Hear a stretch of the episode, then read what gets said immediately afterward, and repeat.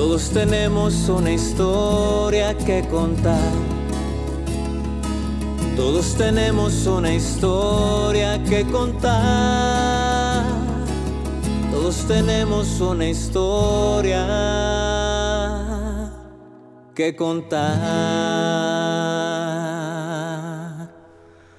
Buenos días, buenas tardes, buenas noches amigos. Bienvenidos a su podcast Todos tenemos una historia.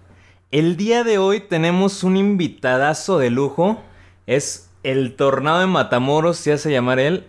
Es estudió programación neurolingüística, coaching, atleta, padre de familia. es, también estuvo en Toastmasters, creo. Y bueno, es un, es un crack de la vida el señor GC. GC, ¿cómo estás? ¿Cómo te va? Mi George, muchas gracias por la invitación. Estoy muy bien, gracias a Dios. Eh, gracias por la introducción. Efectivamente, me autonombro el Tornado de Matamoros. Tengo... Sí, estuve en Toastmaster. De hecho, sigo en Toastmaster. Tengo ya más de seis años que asisto al movimiento. ¿Cuál le digo?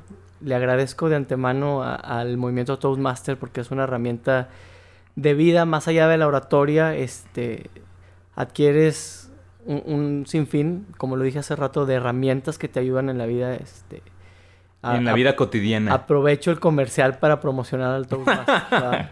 adelante, adelante. Oye, el día de hoy vamos a hablar de Somos nuestro peor juez. Ok. ¿Cómo ves? ¿Te late o no te late? Adelante, yo... Ok, ¿tú por qué piensas que somos nuestro peor juez? Yo, yo no sé si hacerte una pregunta, ¿verdad? Pero... Ahí empezamos filosos. ¿por qué no seríamos nuestro propio juez?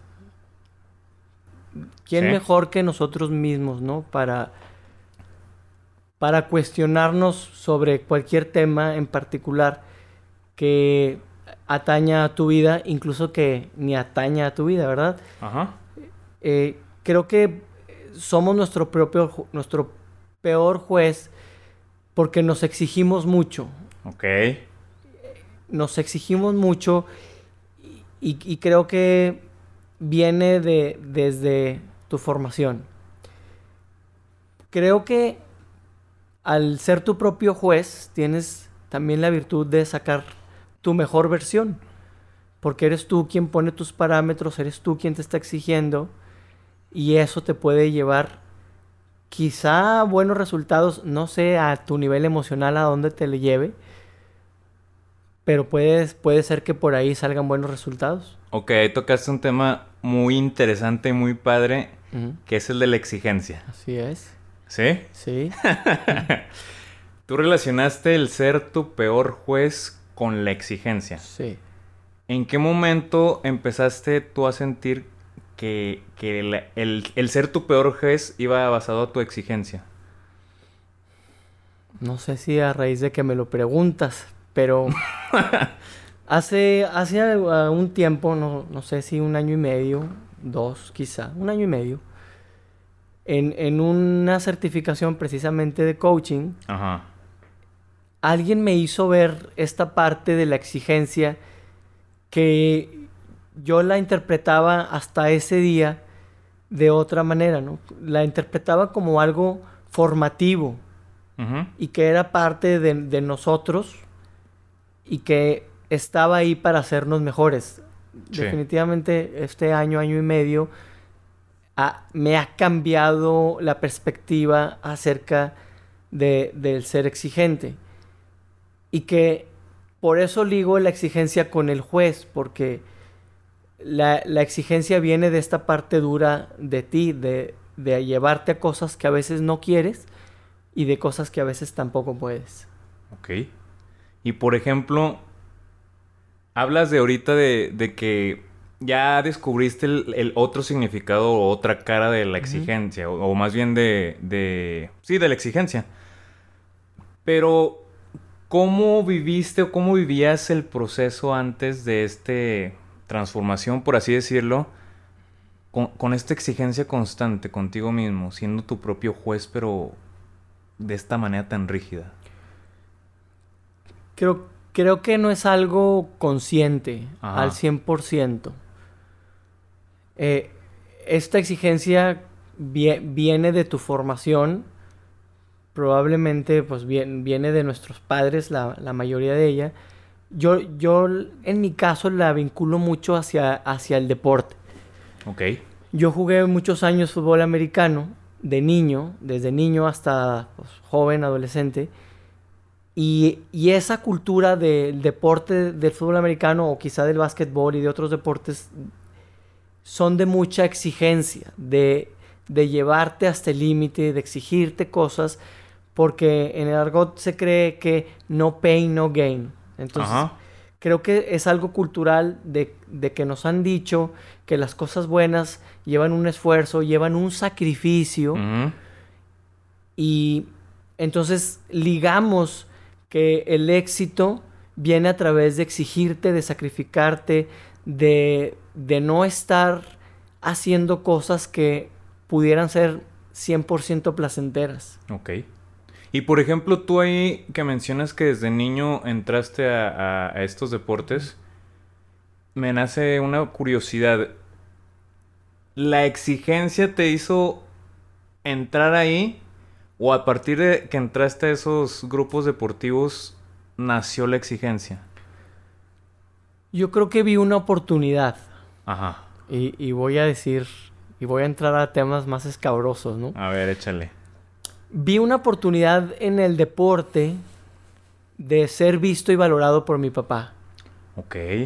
Entonces, era una autoexigencia el ser el mejor deportista o el mejor del equipo para ser visto por alguien que para mí era, es y seguirá siendo importante. Entonces, creo que yo vi esa ventana eh, de, de poder figurar en la vida de mi padre para, para ser tomado en cuenta, para ser visto. Y ahí fue como la autoexigencia.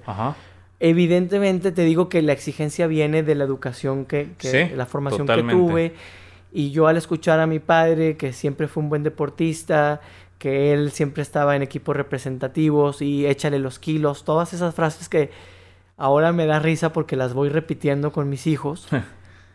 y eso me hace una alerta, ¿no? De ser cuidadoso con, con los sellos y, las programaciones que les vamos dando.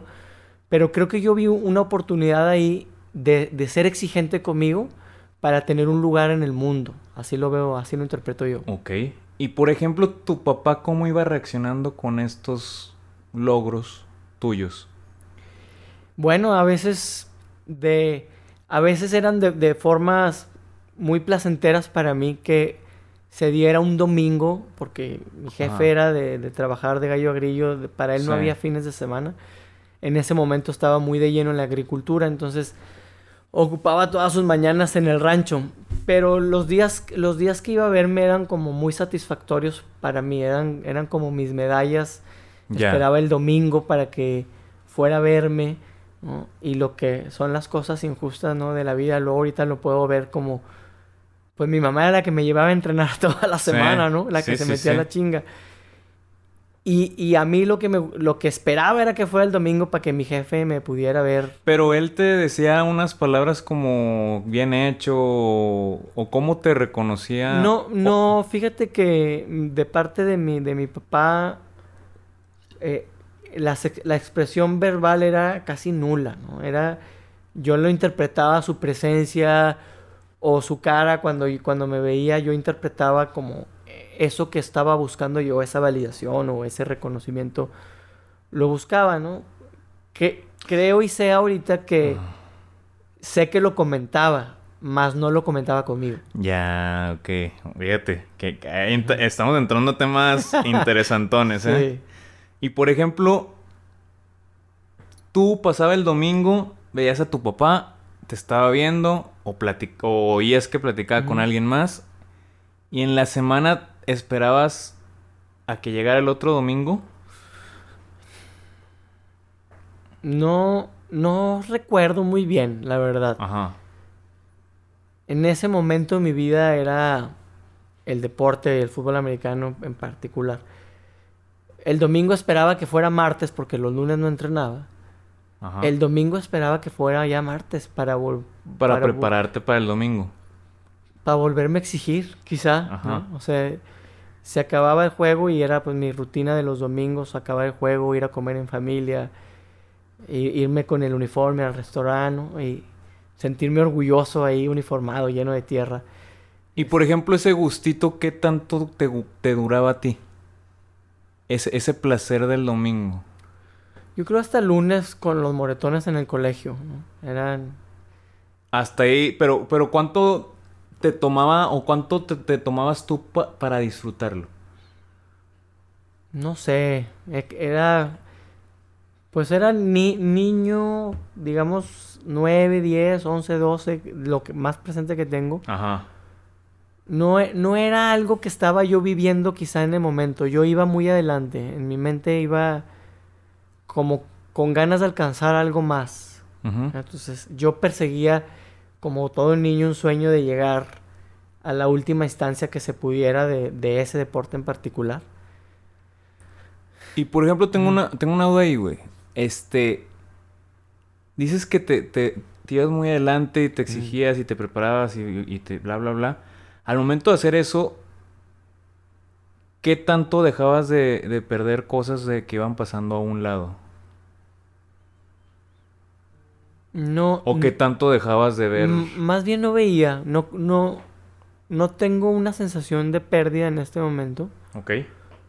Yo creo que más bien estaba enfocado y, y ojalá pudiera yo voltear a, es- a, ese, a ese momento, Mm. a ese niño, a ese adolescente y recuperar e- ese poder que había en ese momento de no estar pensando en qué estaba perdiendo. Estaba pensando en qué estaba ganando. ¿no? Y, y por eso te digo, ahorita no, no tengo una sensación de haber perdido pues ni piñatas, ni momentos. Porque lo que yo estaba ganando era un reconocimiento, como te lo comenté, de mi papá, de, mis, de mi hermano, de mi familia, de mis compañeros, de los entrenadores. Y, y eso fue como el principio de esta cadena de la exigencia, ¿no? De, de estar metido en algo y tratar de, de figurar y, y de ganarte un lugar, como te lo comenté hace un momento, en el planeta, en el mundo. No, no por ser hijo de Juan o Pedro, Ajá. sino por... sino Por el torneo de por Matamoros. el tornado, claro, sí. De hecho, de hecho, así nace mi nombre de GC. O sea, yo me deslindo de, digamos, de, de, de, mi, de mis papás. Me emancipo de esa manera de, de me hago un nombre propio. Bueno, que no me lo hago, me lo ponen. Ajá. Pero en ese momento se me empieza a reconocer por mí. Creo, creo que eso es, no sé, ahorita lo estoy como Hilando. hilando como que es importante, ¿no? En la vida de un, de un niño que se va a convertir en adulto y que siempre va a seguir siendo niño, como el, el tener tu identidad propia y que no eres el hijo de fulano o, o no sé, el Jorgillo, el, el Gustavillo, o sea, no, Eh. ya eres tú en, en- en un mundo, ya eres tú por otras razones que no sean tu, tu familia.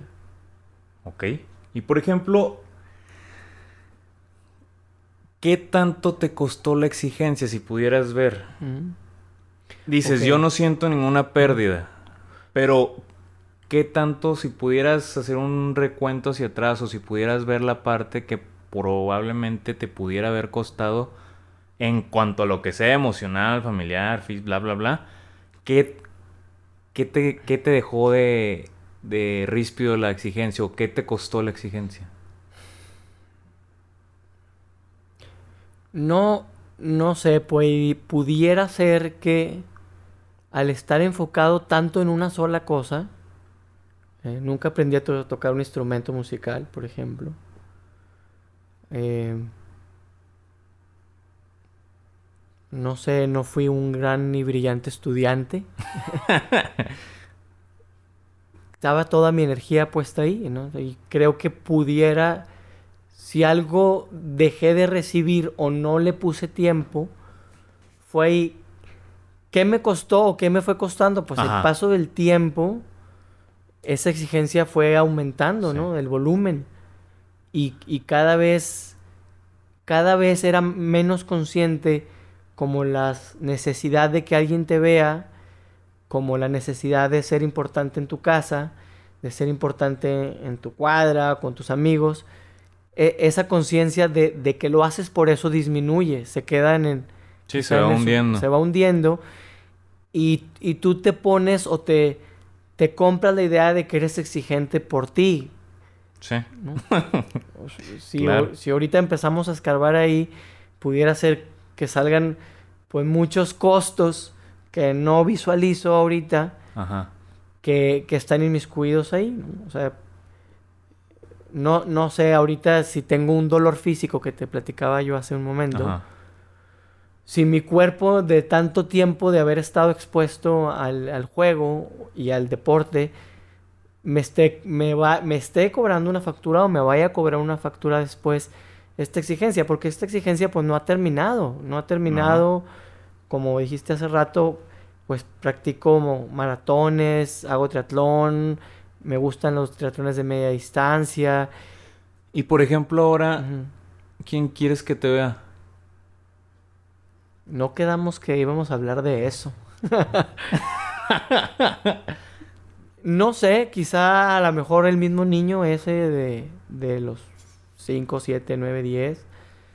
De igual forma, la gente, mi familia, mis amigos, quienes me quieren, quienes no me quieren. Y por ejemplo, Mm. ¿sigues sintiendo la necesidad de que tu papá te vea? ¿O ya he ido sanando esa parte? Esa parte es- es- está... No, no, no me gustaría decir sanada. ¿no? ¿No? está trabajada. No, no específicamente mi papá o mi mamá, ¿no? O sea, y- y, pongo en primer plano, perdón, pongo en primer plano a mi papá. Quizá el hueco que quedó y, y e- y esas carencias, insatisfacciones, insuficiencias con las que crecen, Ajá. que se llama papá o que se llama mamá o se llama maestro, quizá ese hueco queda no con la persona, ¿No? no, no está ligado directamente con la persona, pero esa necesidad se, se va quedando ahí, se va quedando ahí, y entonces es una necesidad a lo mejor universal, no tiene cara, no tiene un nombre. A veces, a veces es tu esposa, a veces es tu jefe en el trabajo, a veces es tu amigo con el que más Sí, peleas. pero que al final de cuentas te van reflejando una serie de características que vienen de alguien. Sí, que vienen de la figura, Sí, la figura que en ese momento tú necesitabas sí. que te viera, que por eso yo te voy a decir, ahorita no te voy a decir que estoy sanado, estoy trabajado, tengo una relación extraordinaria con mi papá, tiene 80 años, gracias a Dios vive, y tengo una relación muy buena y de hecho mejor que la que hubiera esperado de niño y soñado, ¿no? De, de, de la vida, cómo nos va poniendo pruebas que a algunos los va doblando, a otros los va haciendo más flexibles, a otros los va haciendo más duros. En el caso de mi papá, de su dureza está pasando a, a la flexibilidad, a, a la ternura, al llanto, cosas que jamás yo hubiera ¿Y imaginado. cómo viviste, por ejemplo, tú ese cambio? De ser, por ejemplo, muy rígido ahora un poco más flexible. ¿Cómo fue para ti ese...? Pues la, la realidad es que fue, no fue circunstancial, fue un cambio obligado. ¿no? Mi papá sufrió una embolia hace 12, a- 12 años, 11, 12 años, y la vida le puso las herramientas para, para poder permitirse ciertas cosas que no se había permitido durante casi 70 años. Y fue un cambio que fue gradual y fue acompañándonos a todos, ¿no? Digo, la transformación que tuvo él no la vivió solo, es una transformación familiar. Y no, no, no, no veo, como te digo, en la, en la turbulencia de, de la embolia, de salir del hospital, de todos los cambios, no la vas visualizando, la vas viviendo. Sí. No, no se hace muy consciente. Ahorita te digo que, o sea, me- me, daría risa, que no es la palabra, pero, o ternura, ver a mi papá cómo ahora platica y llora y cosas que no, No se que permitía no antes. se permitía antes, sí. Y que era exigente con eso, ¿no? Y, y volvemos a lo mismo, porque viene del de los hombres no lloran, de que tú eres fuerte, si lloras eres débil, y Así es. siento que viene de, de ahí. Y, y de, de ahí... Y de muchas cosas más. No, y de la época, ¿no? Sí, claro. De la época de...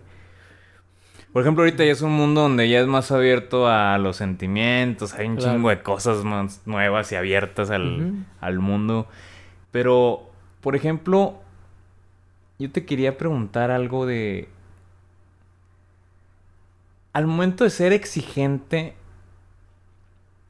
¿cómo le haces para diferenciar o cómo ha sido este proceso tuyo de ser exigente, pero contigo y con los demás?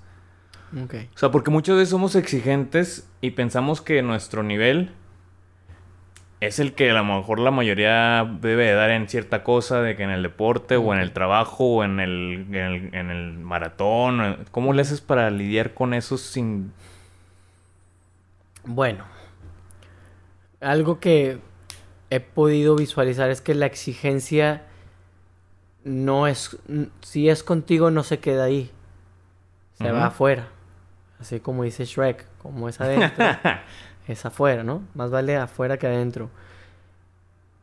La exigencia la, la trasladas, porque no, no, un autoexigente no es flexible con los demás, se vuelve un controlador exigente hacia afuera. Entonces, si tú eres flexible contigo, si tú eres exigente contigo mismo, vas a ser exigente con los demás, naturalmente. ¿Cómo te das cuenta? Y, y creo que a mí me quedó muy claro cuando alguien me dijo una cosa ser exigente y otra cosa ser excelente. Mm. La excelencia es quiero y puedo. Si se sale de ahí, se convierte en exigencia. No quiero, pero... No No quiero, quiero, pero, hacerlo, pero lo voy a hacer. pero lo, lo voy a hacer. Se convierte en una exigencia. ¿no? Y que a veces son muy buenas y son funcionales y son necesarias. ¿no? Sí, claro, totalmente. No sé, como te digo, el costo emocional de conseguir una casa, un coche, trabajar, estar tiempo sin tu familia. Ese costo que el que ahorita me hablas de, de niño, lo puedo observar ahorita y puedo decirte si hubo un costo o no hubo un costo. Pero en el momento que te estás exigiendo, el costo que ves es el físico, es el, el costo del tiempo, el costo del dinero, pero seguramente no estás viendo que en 5, 10, 15, 20 años va a haber un costo de, de esa exigencia que no, que no te cobra no, factura sí. de inmediato. Entonces yo, yo creo que a partir de, de poder discernir qué es excelencia y qué es exigencia, puedo ver o me hago preguntas si para el otro es quiere y puede. ¿no? Porque Ok. La métrica es uno, siempre. Ya. Como que empie- tú empiezas a detectar que viene el patroncito de la exigencia tuya y es cuando te empiezas a preguntar. Sí, me- como me- para... empiezo a preguntar si es, si es lo que el otro desea, ¿no? Ya. Empezando por ahí. Que te, te estoy diciendo la teoría, ¿verdad? El día tiene 24 claro, güey. horas y, y- y en el mundo de la familia, que es un negocio, del trabajo, que es un negocio, de las amistades, que termina siendo un negocio, tiene 24 horas el día y de repente caes en tu propia espiral, te conviertes exigente, te conviertes en todo eso de lo que crees estar sanado, de lo que crees que estar huyendo, de lo que crees estar alejado. Creo que es un, un- un hábito de estar haciéndote continuamente la pregunta de si es lo que el otro desea, si es la voluntad de la otra persona, lo que tú estás pidiendo que se haga como tú Sí. crees que se debe de Sí, hacer. sí, sí. Digo, porque tocas un tema muy importante. La exigencia, pues no se te va a quitar. Ya, ya es forma parte Así de ti. Ya es algo innato tuyo, por así decirlo. Sí.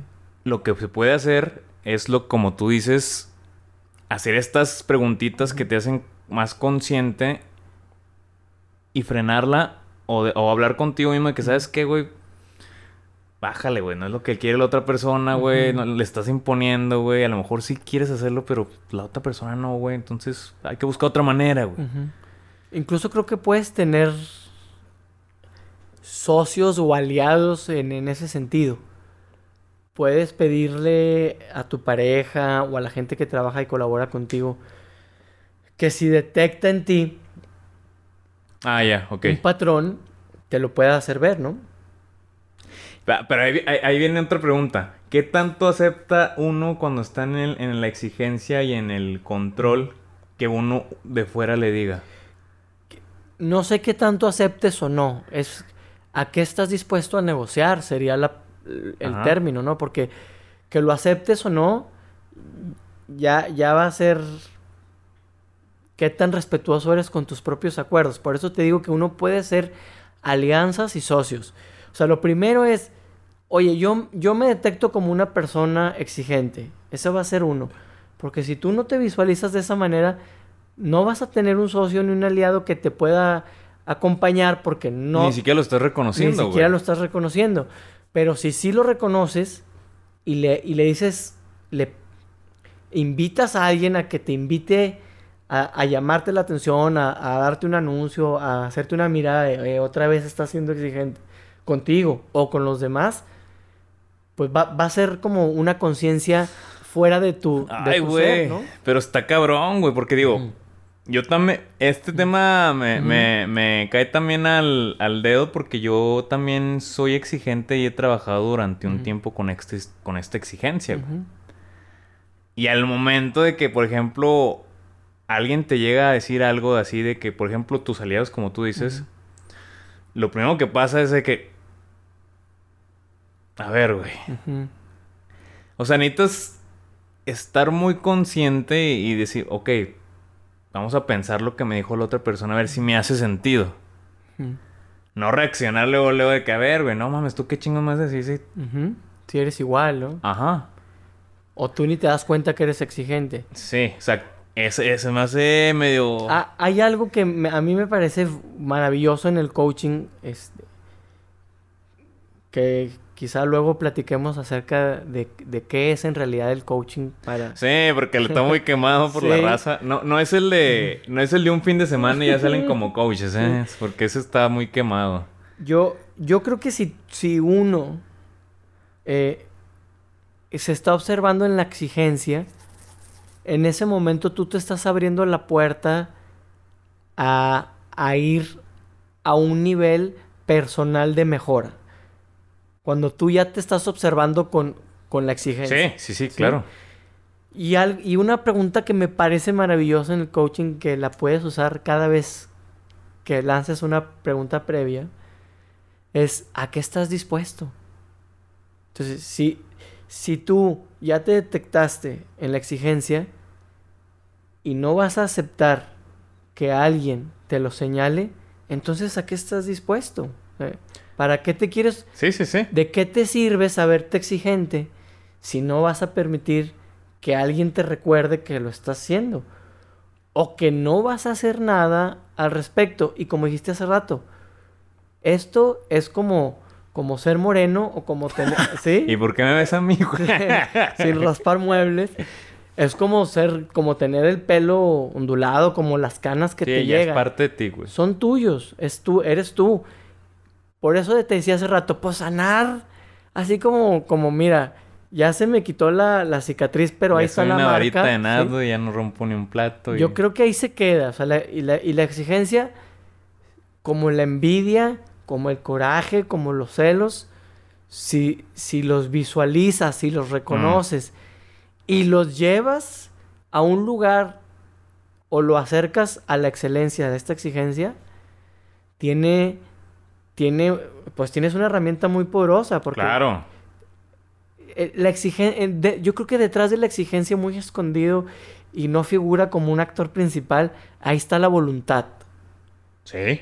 Cre- Sí, sí, sí. Creo que es la, la cara, la otra cara de la moneda de la exigencia, ¿no? O sea, ahí está la voluntad. Porque no hay exigencia sin voluntad. No, güey. Simplemente poniéndonos en tu maratón, güey. O en tus triatlones, güey. Pues es la voluntad de, agu- de aguantar el, el camino, güey. Es. Aunque estés cansado, aunque estés dudando de qué chingo estoy haciendo corriendo en el pinche solazo, güey. Pero ahí vas y no Sí. te rajas y no te rajas hasta que llegas. Ahora, hay, hay algo que, digo, porque estamos entrando en términos como muy teórico- teóricos y filosóficos, ¿no? Hay algo que sí nos debe quedar bien claro que, que no, no, porque yo malinterpretaba al principio con esta lucha entre, no, no, no me está quedando claro que tienes que ser excelente y no y que en la excelencia no cabe la exigencia. Sí, ¿no? sí, sí. Sí me acuerdo. Sí, sí, sí, ahí estabas. Sí va, a haber- sí va a haber situaciones y momentos en que en que va en que va a costar y Sí. que- o sea, en que le vas a tener que invertir y esa inversión a veces significa no beber cuando te encanta la tomada, dejar algún alimento cuando no tienes ganas y a lo mejor lo haces por salud, a lo mejor lo haces por tu físico, por tu apariencia, O por huevos, porque se te antojó, güey. así es. Entonces, sí, sí va a haber un momento en, Sí, que, güey. en que elijas, no que te prives, ni que no te des permiso, sino simplemente estás eligiendo no comer tal cosa, no beber tal asunto, no decir malas palabras, cualquiera que sea tu reto o tu propósito o tu meta, tú vas a elegir no hacer tal cosa, porque si en ese momento cambiamos la palabra estoy eligiendo esto versus el no puedo, no debo, por el momento no estoy haciendo tal cosa, creo que ahí se rompe la me estoy imponiendo algo a estoy eligiendo algo porque quiero algo más allá, que hay un objetivo hasta el final y, y la meta ahorita es a lo mejor no beber. Sí. Pero por ejemplo, güey, es que está muy tricky también, güey. Porque siempre va a haber algo más allá, güey. Para un exigente, llegas a una meta, en chinga te va a salir otra. Ok. Luego te va a salir otra. Y nunca, siempre va a haber algo más, güey. ¿Cómo manejar esos, esos, esos metas? Porque tú dices, sí, estoy de acuerdo. Se elige. Al momento de elegir cambia totalmente la, el significado y hasta la energía de cómo haces las cosas. Pero llega un momento en que puede caer otra vez sin que te des cuenta al, cam- al- al caminito de- del que tratas de salirte. O no de salirte, sino en, encauzarlo. O a lo mejor sí, aunque te des cuenta, ¿no? O Ajá. sea, porque probablemente hagas como que no te des cuenta. Te haces güeyón. Yo, yo, yo en mi experiencia, mi última experiencia es que siempre va a haber alguien que te va a decir, ya basta, o ya estuvo. Y ese alguien yo le digo el cuerpo. ¿Ok? El cuerpo te va a anunciar cuando la meta de después de la meta y que siga otra meta te va a decir, Ya párale a tu pedo. ya, ahorita no. Se va a cansar, se va a atrofiar, se va a rendir, te vas a enfermar. Yo, yo creo que ese es el anuncio fatídico de que tu exigencia llegó, llegó demasiado, demasiado Pero, lejos. pero ¿cómo podríamos Sí. verlo un anuncio sin que llegue a estas instancias tan... Pues que ya estamos hablando de unas instancias últimas. Yo te recomendaría que fueras con un coach. Aprovechando otro Sí, comercial. Otro comercial. Por, por eso me, me encanta y, y agarro la, como esta plática a otras pláticas y me voy al mundo del deporte y me voy al mundo del coaching que no se separan en gran cosa. Y es, siempre tiene que haber una métrica en lo que hagamos. Nos tenemos que medir Y tiene que haber un lapso de tiempo. Sí. Y, y, y si sabemos, creo que creo que aquí puede haber una una respuesta a tu pregunta que Échale. ¿sí? Si tú sabes cuál es el la meta detrás de la meta, Ajá. como el objetivo final, ¿no? Sí. ¿A quién vas a satisfacer finalmente con lo que te estás proponiendo ahorita? Creo que no te llenarías de tantas metas, de tantas. Digamos que si Sí, tu objetivo estoy de es... acuerdo. Y no quiero hablar del deporte, hombre. Vamos a hablar de algo... ¿Qué objetivo tienes en la vida? De tu objetivo... ah, Vamos a hablar del dinero. ¿no? Órale, dale. Porque nunca es Nunca es suficiente. suficiente. me platicaba yo hace días que quiero ir a arreglar una parte de mi casa y entonces me decía una persona y esa persona era un libro esta persona es Joe Dispensa entonces yo me preguntaba oye cuando tenga mi jardín arreglado bonito con las Mm. plantas la silla ¿qué más? ¿No? Pues va a seguir ponerle la alberca, ¿no? Y luego el asador. Al final lo que estoy buscando es sentirme yo en mi casa de una manera más placentera, porque la que me siento actual no me está satisfaciendo del todo. Entonces este cuate dice, oye, y si empiezas por sentirte como te quieres sentir, y luego por hacer la terraza, y luego jardín, y luego el asador, y luego la alberca, creo que quizá no necesitaras todo. Quizá lo hagas. Sí. Pero ya no, no lo necesitarías. Y el camino al obtener esas cosas fuera menos exigente, fuera más excelente, fuera de más, ahora sí quiero, ahora sí puedo, ahora lo hago. Ahora, en lugar de meterle esta lanita al jardín, me voy de viaje o me voy a cenar o me compro unos tenis. Empiezas a elegir otras cosas porque lo que estás buscando con ese objetivo es sentirte cómodo y tranquilo en tu casa, por poner este ejemplo. Sí. Y por ejemplo, hablando de eso que, acabas de comentar, no sé si han visto, ustedes que nos estén escuchando, la película del Camino del Guerrero. ¿La has visto tú? ¿La de un gimnasta? Sí. Sí.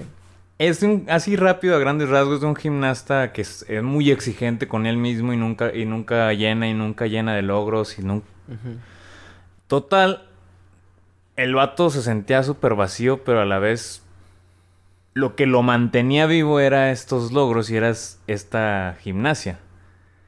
Que al momento se rompe la pierna, se fractura y al momento de que se fractura, pues tiene un problema de identidad. Porque si no soy esto, que fui durante mucho tiempo y me sostenía, ¿quién chingado soy? Y es ahí donde empieza a, tomar un, un, giro en su vida, empieza a sanar, por así decirlo y vuelve a la gimnasia, pero ya transformado. y, y, como tú dices, queriendo, no, no a huevo, no, por, no necesitándolo, pero disfrutándolo. E, e, eso, es, eso es muy importante y se me hace muy, muy interesante porque. Porque ya estás eligiendo, como tú dices.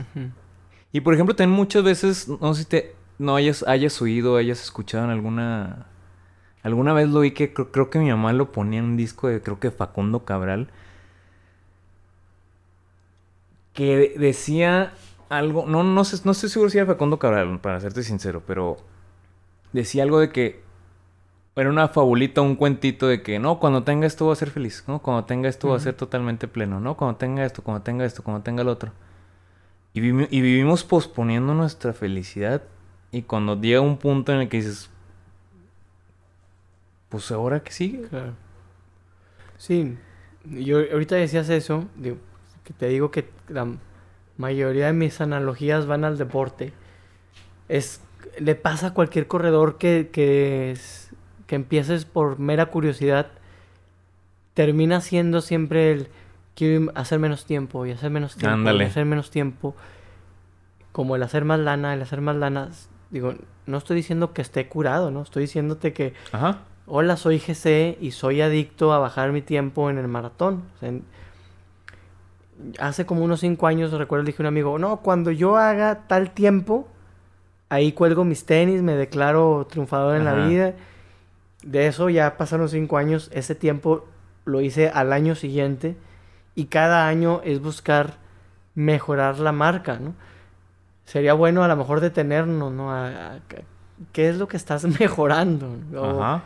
Y como dices, eh, que a veces, o muy seguido, cuando tú te, te vuelves parte de una familia o un referente, lo que le pasó a este cuate de la película, ¿no? Ajá. Eh, empiezas a, a, generar tu identidad en esa persona que ven los demás. Sí, sí, sí. Y esa identidad se vuelve tu juez con el que empezamos porque tú no eres solamente esa persona. No, no, no. Y este juez te empieza a exigir que tienes que seguir siendo el tornado Porque ya tuviste la vara alta, güey. Ya la dejaste Tienes que seguir siendo Jorge Nieto. Tienes que seguir siendo esa persona que los demás ya les agradó o incluso no les agradó. Te agradó a ti, güey, la sensación de que los demás te vieran. Claro. Que tengo que seguir este, bajando mi, este, mi puntuación, tengo que seguir este, bajando mis tiempos. este, Tengo, que, seguir teniendo seguidores. eh, sacando canciones, sacando, o sea, así se es. traspola todo de que Sí. seguir haciendo, haciendo, haciendo. Y está bien hacerlo, pero desde ti, como tú dices, disfrutándolo tú, o sea, sin, sin, sin esa necesidad, güey. Yo, yo, yo pienso que muchas veces este, le huimos como a las crisis. Sí. Y, y yo te decía hace rato, antes de, de estar aquí que estamos platicando, te decía, oye, iba despegando como el Challenger para arriba, Sí. para arriba, para arriba y tengo un mes muy malo, ¿no? Y algo que he notado es que a mí los veranos me pasan tragedias, cabrón. Ah, chinga. Entonces, y, y el verano pasado me detuvo un policía, se me ocurrió grabarlo. Ah, sí me Sí. acuerdo, güey. Pues te hiciste Entonces- famoso, cabrón. Entonces, le platicaba a una instructora de, de la programación neurolingüística, le platicaba este rollo, y entonces ella estaba impresionada de que yo cuando le estaba platicando algo, le estaba, siempre le daba fechas, ¿no? Ajá. Y ella me hizo esta observación, ¿te has fijado que cuando te atropelló el jet ski, el video este, cuando te caíste en la moto, todo es en verano? Qué curioso, ¿no, güey? Entonces me dijo, pon atención, este, pon, la- pon mucha atención cuando te estén sucediendo cosas en verano, porque... Pero a ver, y Ujú. ahí, ahí, tú, si nos vamos más profundo y si le quieres ha- ha- hallar un significado, ¿por qué en verano? Hijo, no sé, te, te digo, no, has, no has como que escarbado de que... no sé, y, y- y me puedo ir a un chingo de cosas que Claro. vas a decir, güey. Si mi mamá estuvo los últimos Ajá. meses que yo iba a nacer antes de tiempo y que, estuve en la cama, ¿sí?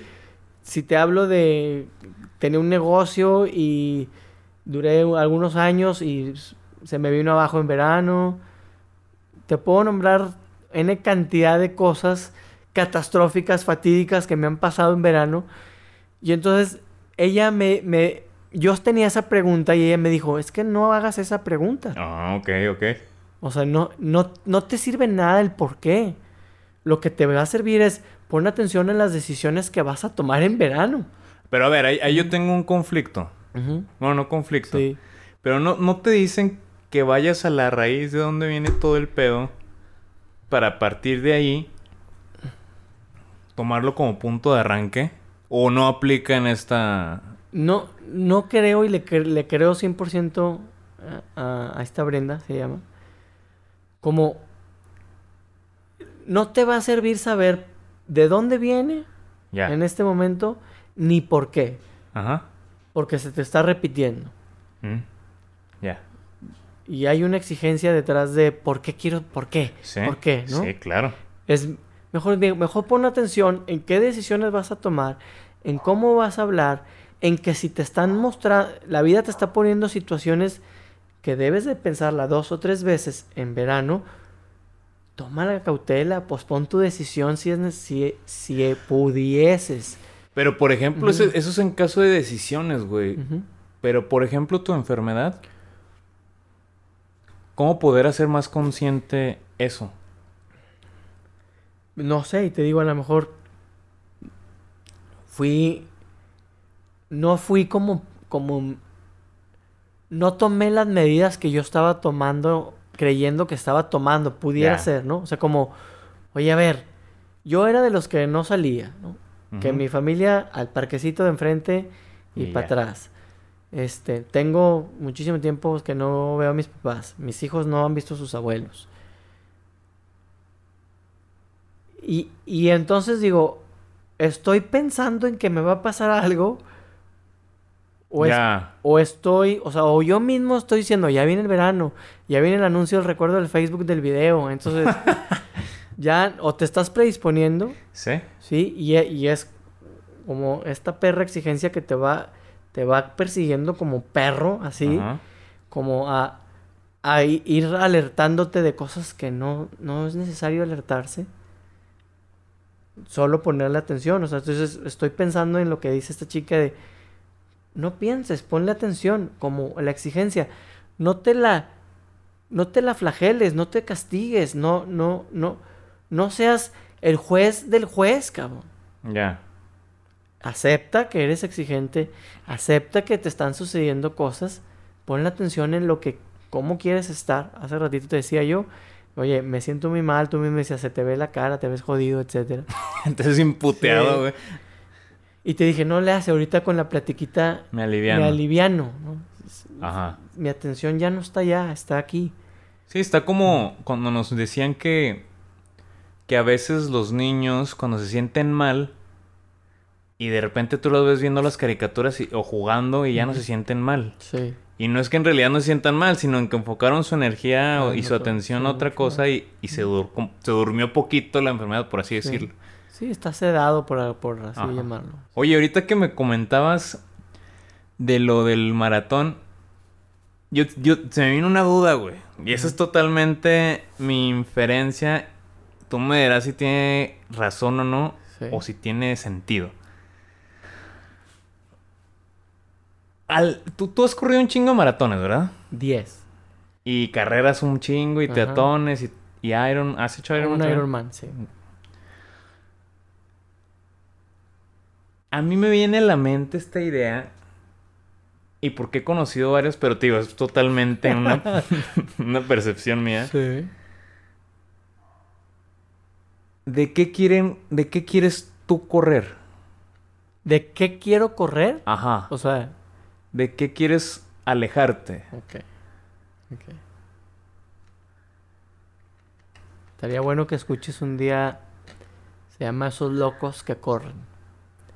Te lo recomiendo para. Es un audio. Ajá. Dura 7 minutos, está muy bueno.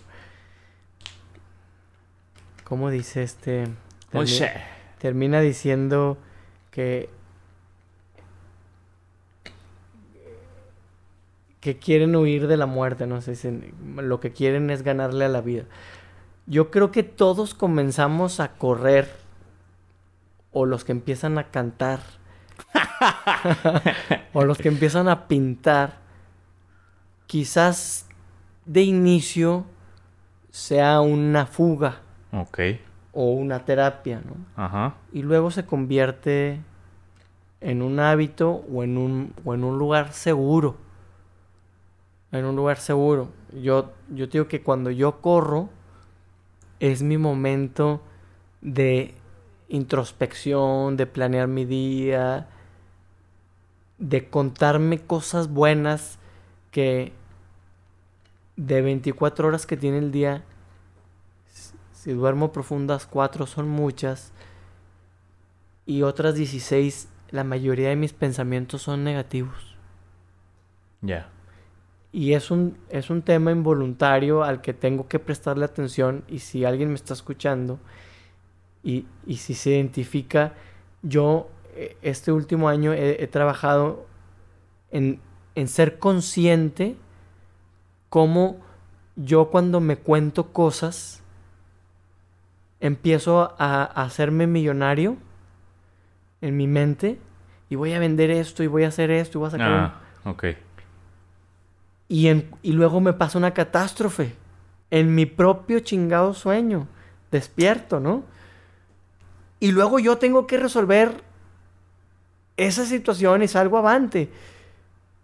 Pero me, me, me cacho que yo mismo, dice el libro este de Joe Dispensa que se llama Deja de ser tú, son futuros predecibles porque tú estás dedicándole mucha parte de tu tiempo a tener pensamientos negativos de tu persona, de tu vida y de tus futuros, porque los estás ligando A tu pasado. A tu pasado. tus experiencias. a tus experiencias y tus experiencias son productos de tus pensamientos. Entonces, cuando corro, siempre gano, güey. Cuando voy corriendo, no me cuento en último lugar, ni en que me voy a No, pues tropezar. no. Cuando voy corriendo, quizá lo que voy huyendo es de mis pensamientos negativos. ¿Sí? O sea, el momento que me da el ejercicio, eh, la corrida, la bici, y más cuando vas tú solo, y más cuando lo haces sin música, No, pues. es un momento que yo encuentro como el que tú puedes encontrar cantando, como el que lo hace pintando, el que lo hace haciendo yoga. Son momentos que encuentro que mis pensamientos están enfocados en si se puede, en soñar despierto y en que no hay tragedias en mi propia historia. Porque la mayor parte del día mi historia la estoy viendo, o sea, estoy siendo consciente de que suelo al drama, de que me conecto a la catástrofe, a que no me valoran, a que no me observan. A la víctima. A la víctima, sí, es un mundo totalmente alejado de lo que le llaman la accountability, donde no te haces responsable de ti, donde los demás, tienen, son culpables. tienen la culpa, donde eh, ibas a salir a la bici pero llovió y ibas a vender un producto, ya tenías todo y llegó la pandemia y te vino a fregar. ¿Sí? Entonces, yo huyo, cuando corro, huyo de, de mis propios pensamientos que no me invitan a generar futuros predecibles chingones. Güey, entonces, uniendo hilos de lo que me dices, güey, pues tienes pensamientos negativos de madre, güey, porque pues todo corres un chingo, güey. Por eso te digo que mientras, incluso yo tuve trastornos del sueño, o tengo trastorno del sueño, hoy día es estoy en, una etapa totalmente diferente, Este, de, de, en ese sentido, afortunadamente no tuve que tomar nada. Tomé decisiones que se fueron alineando a que ya, ya pudiera dormir. Pero la gran, la gran parte de que no, a veces no puedo dormir yo y no sé si a alguien mal le pase, es esta vuelta a estar pensando cosas. Sí, sí, sí. Pero estas cosas son inventadas por ti, cabrón. No, no han sucedido, no van a suceder. Fíjate, y son más, o sea, y son, y son dramas que no son ganadores, cabrón. Yo, yo envidio a esta gente que, que, que sí se ve la mayor parte del tiempo y es un cassette que está en el cerebelo, aquí atrás, instalado, que no es consciente, güey. No te das cuenta porque lo tienes aquí atrás. No tienes acceso a él como a tu lóbulo frontal donde razonas y y dices, ah, qué pendejo, ¿por qué estoy pensando en esas cosas? Ya me di cuenta. Ok, piensa otras. Sí, fíjate, ahorita que cuentas eso, yo también me, me siento, me sentí identificado, güey. Porque yo antes de empezar mi proceso de, de terapias, de psicólogo, de todo ese, de, de, pues de sanación, por así decirlo, mi mente me consumía, güey. Puro pensamiento pues pendejo, güey. Que no existía, como dices, güey. Yo me hacía marañas mentales de todos los pinches escenarios posibles que pudiera existir, pero puros culeros, güey. No los chidos. O sea, y, y era una.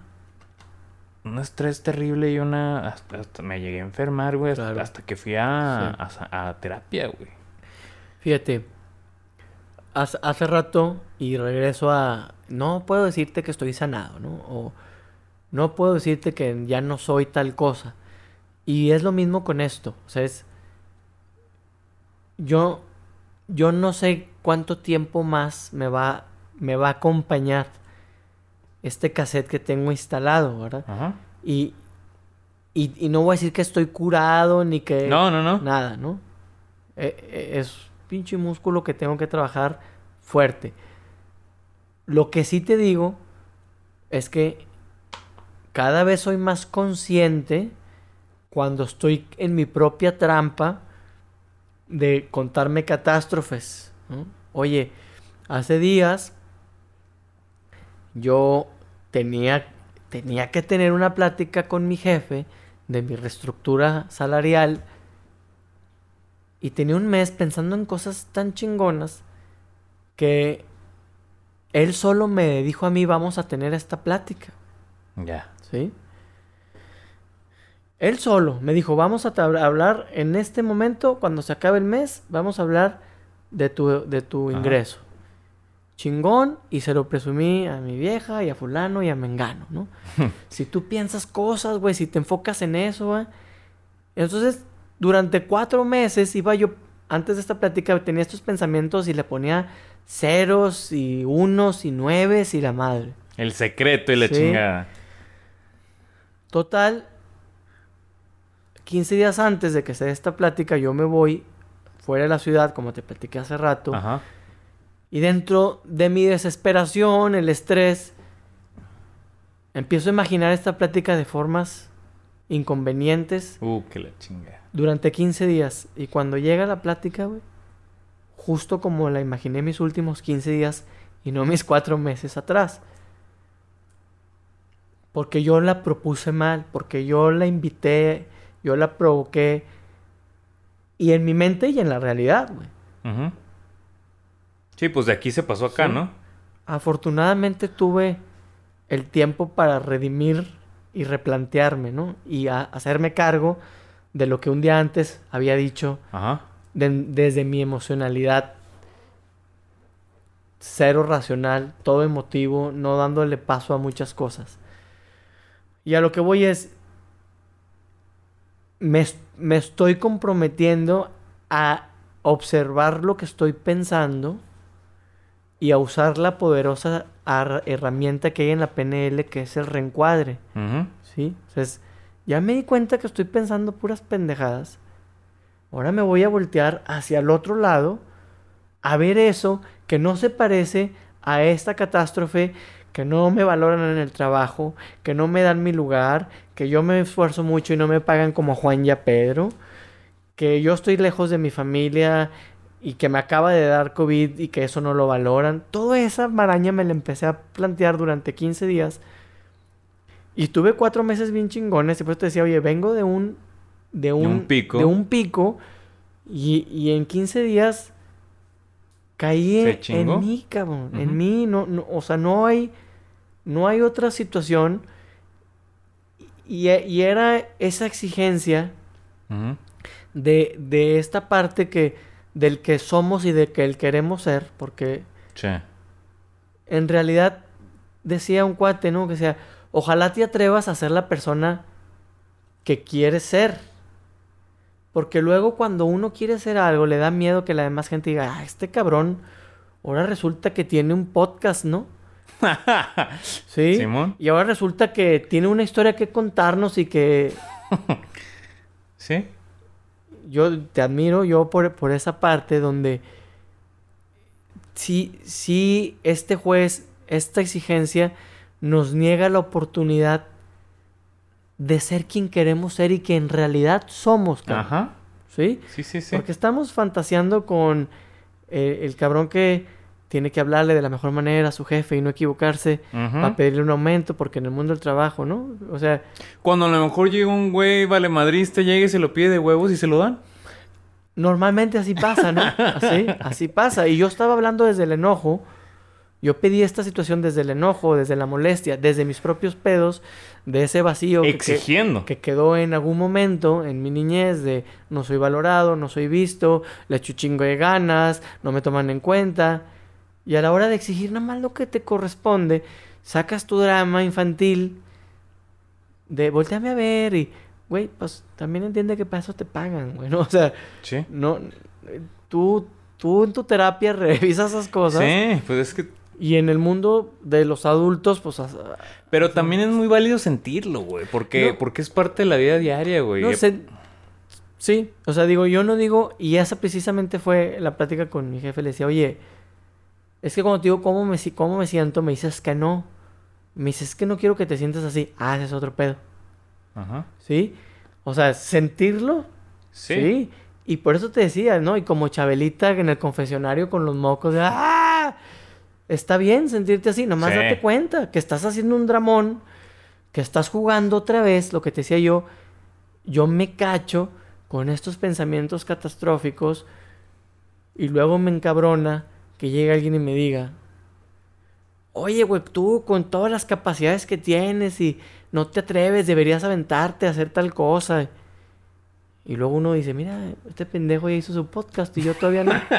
¿Sí? O sea, te, te vas por, por, por contarte todo, todo ese Sí, rollo. todas tus chaquetas mentales, güey. Y, y, y to- to- tocas un tema muy importante, muy chido y muy válido. De... Todo bien, ¿verdad? ¿Eh? Todo bien aquí con tu micrófono. Sí. No, no, no. Es que está... Cuando se mueve a veces eh, hay Ok. interferencia y se chinga el audio. Sí me escuchan, ¿va? Me oyen, me sienten. No, les decía que ese tema está, está padre porque yo al momento de reconocer mi exigencia, a mí me pasó algo curioso, güey. Yo bajé mi... Yo era de los que jugaba food y, y les gritaba de que no mames, güey, córrele, cabrón, no mames, ya no estás haciendo nada, güey, pinche huevón. Leche. Y corría madres y la chingada, como dices, véame. Véanme, soy el que le estoy echando ganas. Y empecé a, a, darme cuenta, a ser consciente, a aceptar que soy exigente. Y, que, y quitarle la connotación negativa, porque no, no es negativo, es como uno lo quiera ver y como uno, uno lo quiera dirigir. Y empecé a cambiar esa parte con los demás. Conmigo, güey, no me había dado cuenta que yo era un juez bien cabrón conmigo y no era consciente. ¿Sabes hasta cuándo me hice consciente, güey? Y estuvo muy cabrón, estuvo muy fuerte. Con esta última chava. Un, un, con la última chava que salí. una plática, güey, que fue como a la verga. En el que yo le... Ella dice que dijo para no que se decepcionó por algo que hice y bla, bla, bla. Yo en una plática le dije, güey, es que no es justo que me estés juzgando tan duramente por un error. Somos humanos, o sea, cualquiera la puede cagar, bla, bla, bla. Y lo decía con un dolor y con un... Lo decían así, lo sentía de verdad esas palabras. Me di cuenta que ella estaba haciendo la función de mi voz interior. En realidad este día, esto no se lo estaba diciendo a ella, me lo estaba diciendo a mí mismo. No es justo que te juzgues tan fuertemente por un error, no es justo que te, que te trates así por un, por algo que a todo mundo le pasa y que todos son humanos. Me lo estaba diciendo a mí mismo, güey. O sea, fue un shock de caca, cabrón. Sigo siendo exigente conmigo mismo, güey. Porque si no, si hubiera sido otro, otro le hubiera valido madre. Yo hice mi parte. Y ya, pero ¿por qué? Es que... Me clavé en esa parte porque era, era mi, mi choque con, conmigo mismo, güey. Es envidiable que existe gente que así funciona y funciona bien. Sí. O sea, de repente uno se pregunta, ¿por qué? ¿por qué quiero indagar tanto en mí y quererme mejorar? Porque el camino este de, del el desarrollo personal y la superación y la transformación cada vez te lleva a más procesos confrontativos. Y más duros cada vez, güey. Cada vez las caídas son más rasposas. Y es por eso que mucha gente no, no se inmiscuye en en, estos procesos de descubrimiento o que algunos desistimos cuando estamos en el camino, mejor nos queremos regresar, aunque ya no se puede regresar. No, güey. A, donde se, uno se quedó. Más bien te quedas donde estás. Pero e, es, es, complicado continuar en el camino si, no, si no estás dispuesto a como se dice coloquialmente a enmierdarte, ¿no? Sí, y, yo a veces pregunto y digo, cuando hablo con mi mamá, por ejemplo, le digo, oye, a veces estaría mejor no saber, ¿no? A veces estaría mejor no ser conscientes de tipo de ciertas cosas. Porque yo veo gente que. que no. que vive en, en, ese, en ese papel de. Pues todos están mal, yo tengo razón. Todos están mal, yo estoy bien. ¿Y viven bien? Incluso hay gente que vive en... Todos están bien, yo estoy bien, ahí está mal. ¿También? Entonces, por eso digo que... Que si te funciona, qué bueno. El tema es que si ya te das cuenta, ya no hay manera de hacerse güey. No, ya no te puedes hacer. Tienes dos opciones, güey. Sí te puedo hacer, güey, pero ya hacerte, güey, conscientemente. Ya no, ya no es hacerte, güey. Es que ya no es hacerte, güey ya no es hacerte güey, es darle la vuelta a algo de que de lo que tú estás pensando que te haces güey, pero ya no te estás haciendo güey. No, porque ya, ya no se puede, güey, como dices. Oye, y, retomando, por ejemplo, lo de la exigencia, una... ¿Qué experiencia tú recuerdas que te haya marcado más con la exigencia pero que te haya dejado un sabor de boca amargo.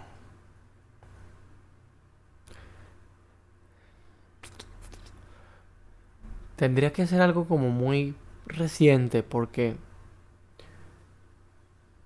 to- todas esas experiencias que te- las viviste a través de la exigencia y que pudieran provocarte un sabor amargo, eh, en el largo plazo, con demasiada humildad y, y madurez, e- esas, es, esos amargos tragos se convierten en buenas Ah, experiencias. claro, güey. Sí. Pero en su momento no lo veías así. No, te puedo hablar de, tuve una relación de 10 años, Ajá.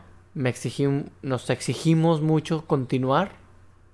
O sea, forzaron la, la relación, la no, cuerda. No sé si la forzamos, pero nos exigimos mucho el, el permanecer juntos. Ya. Al final, obviamente, pues no, no se dio. Y entonces hubo, hu- hubo pues mu- muchos procesos dolorosos, muchas este, situaciones incómodas que después agradeces, pero en ese Sí, momento... en ese momento estás en ese hundido. momento no, pues no fueron cosas que la exigencia nos haya, nos haya dado algo gratificante. O eh, igual le invertí 10 años a un negocio que a los 7 años dejó de ser negocio. Y entonces durante 3 años, como el mismo patrón de, de mi relación, de no lo voy a soltar porque le he invertido mucho tiempo, exigiéndome mucho y al final salí perdiendo en un lugar donde yo estaba ganando. Ahí, ahí se me ocurre algo. Y a, a lo mejor tú me vas a entender.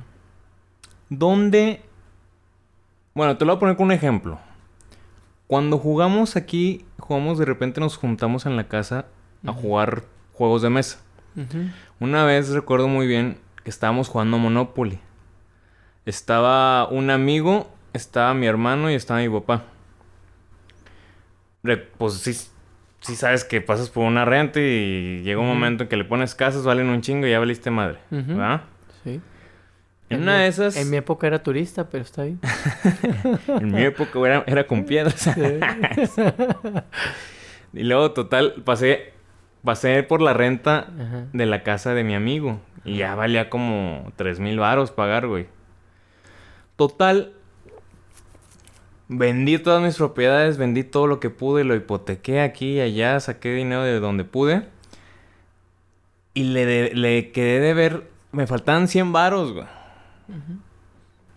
Yo, de- yo le estaba negociando con mi amigo de que, pues te los doy la siguiente vuelta, güey. Me van a dar 200, te doy 100, me quedo 100 para changarrear. Sí.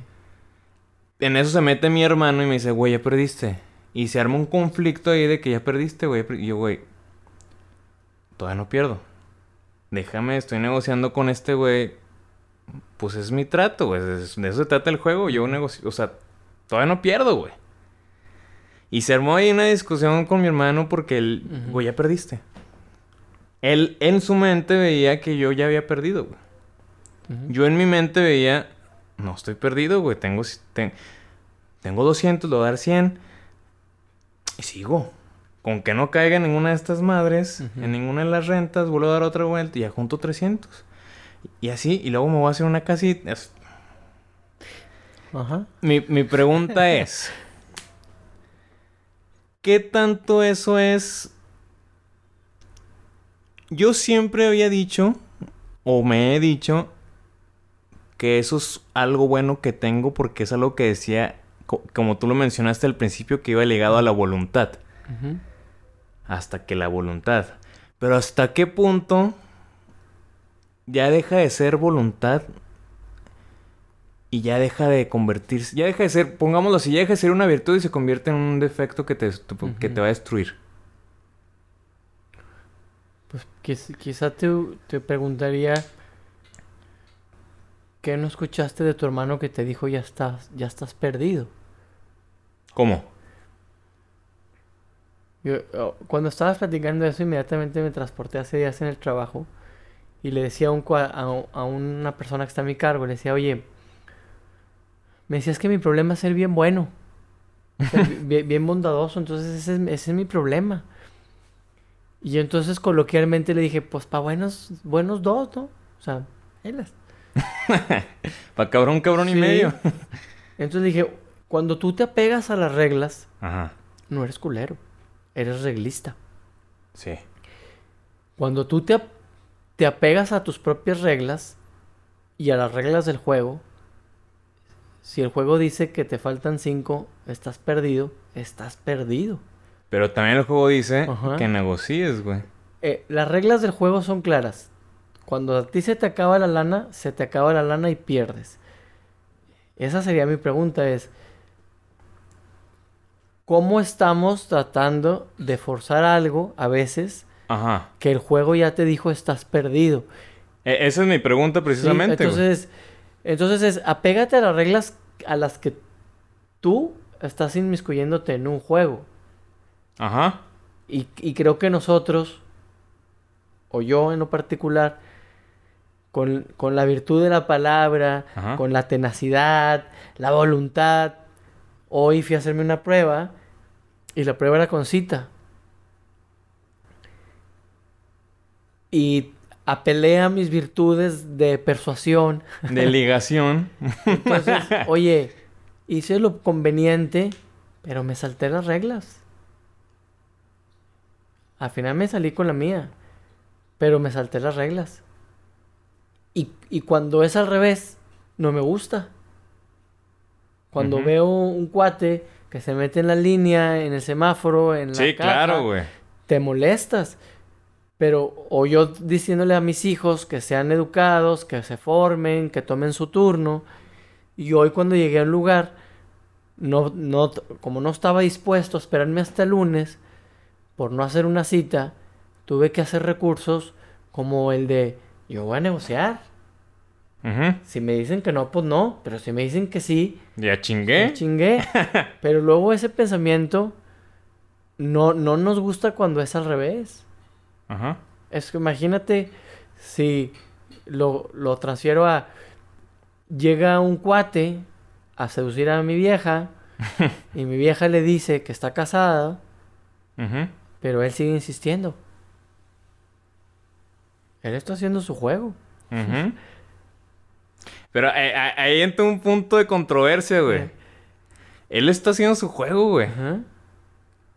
La- la- tu esposa haría su juego Claro. al decir no o y sí. no quiero hablar de los demás, quiero hablar de mí. Ok. O sea, quiero decir, cuando alguien haga eso no me va a gustar, no. pero yo sí lo hago. Entonces, ¿hasta dónde? Hasta donde aguantes. Ajá. cuando te toque la reversa.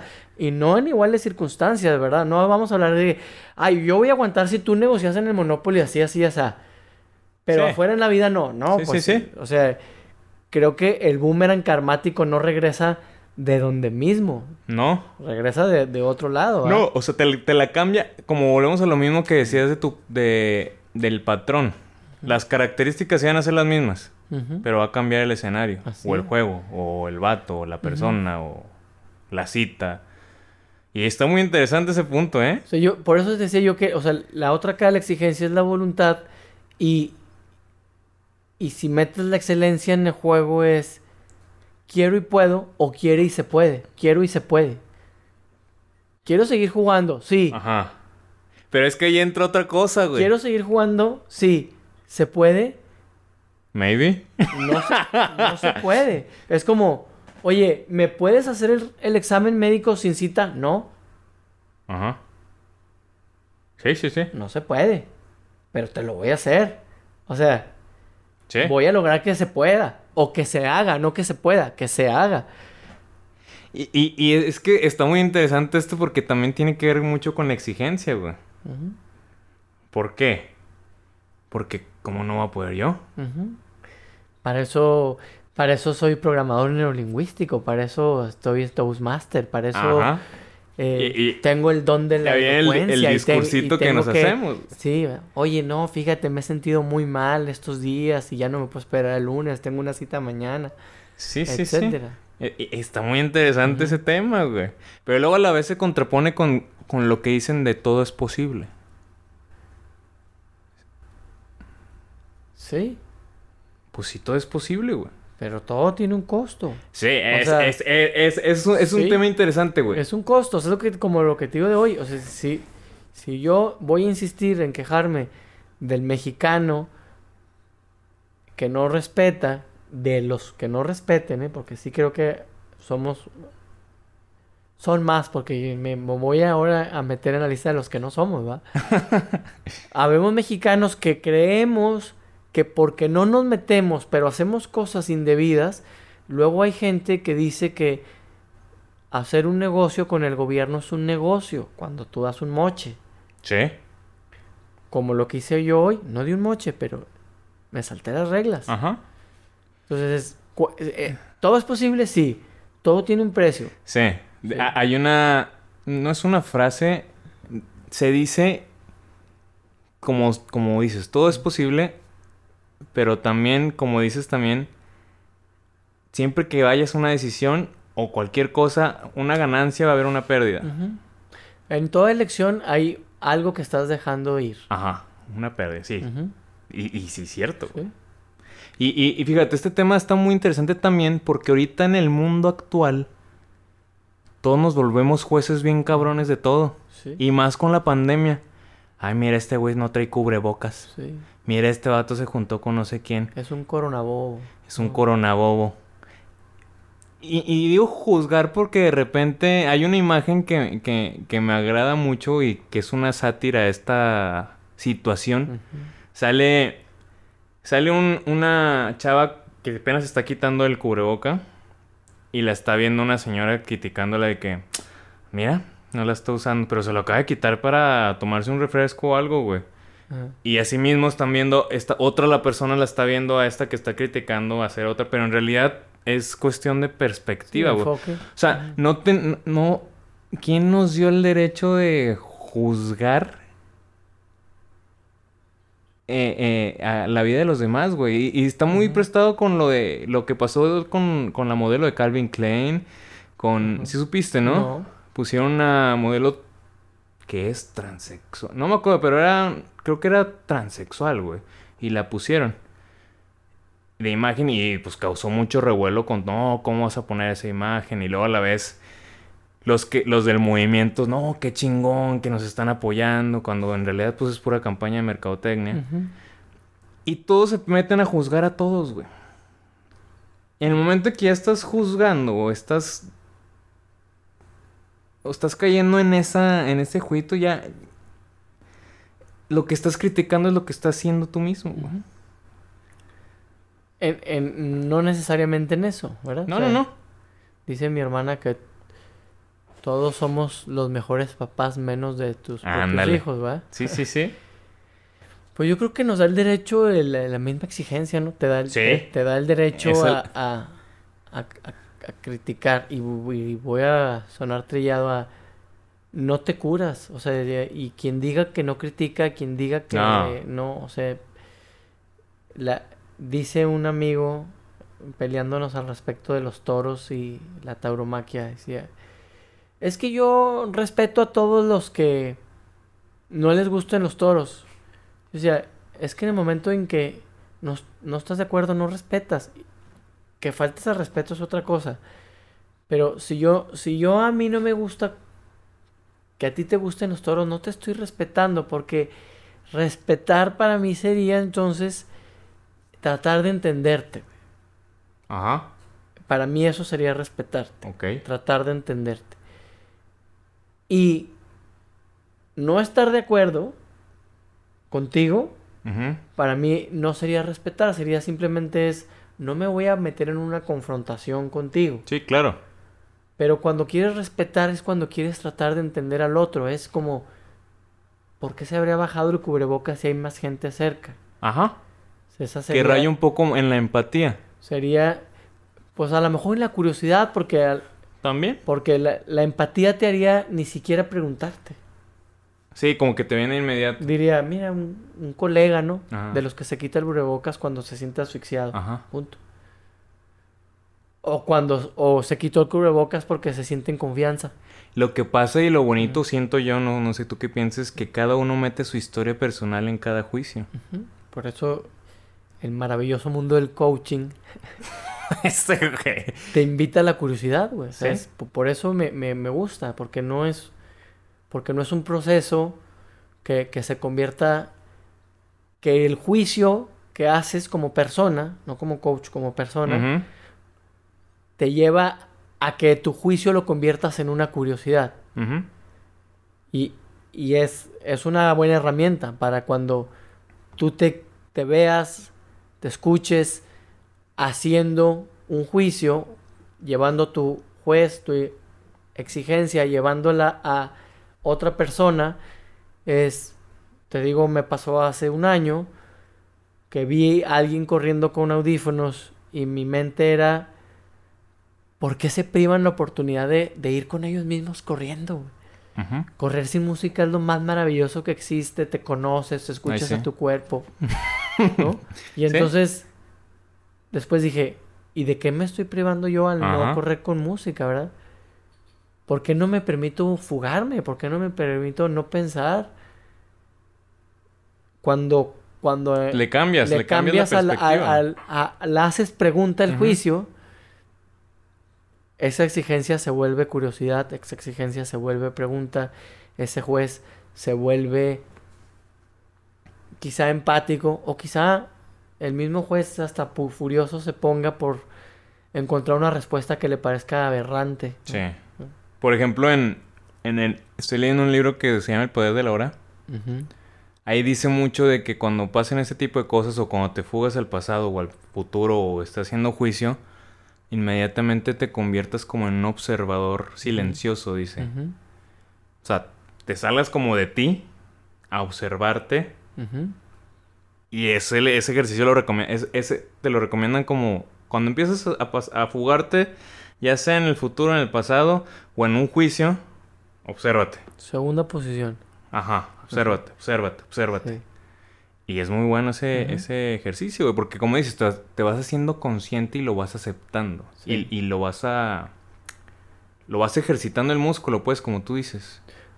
O te vas haciendo consciente y quizá te vaya incomodando. O sea, como... Sí, sí, sí, sí. Porque...